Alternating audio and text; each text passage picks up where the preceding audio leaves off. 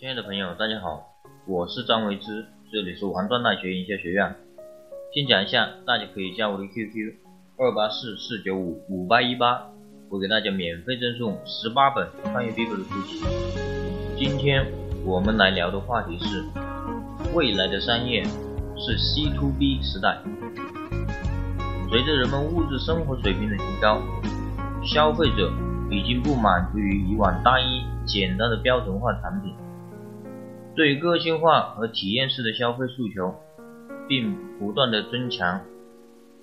随着商业的发展，未来的商业模式就会变成 C to B 模式。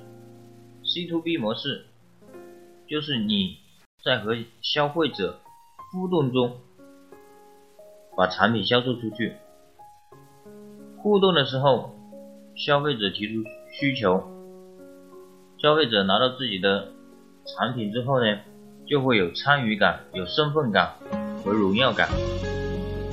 我们拿服装行业来举例，我们现在的服装行业的设计师设计出一款产品的时候，是首先要经过调处到处调研，然后做出几个样品，然后再去听别人的反馈，根据别人的反馈做出改善，再拿到订货会上面。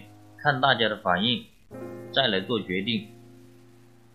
那么未来的 C to B 模式中，设计师的百分之七八十的工作呢，都会由消费者来参与完成。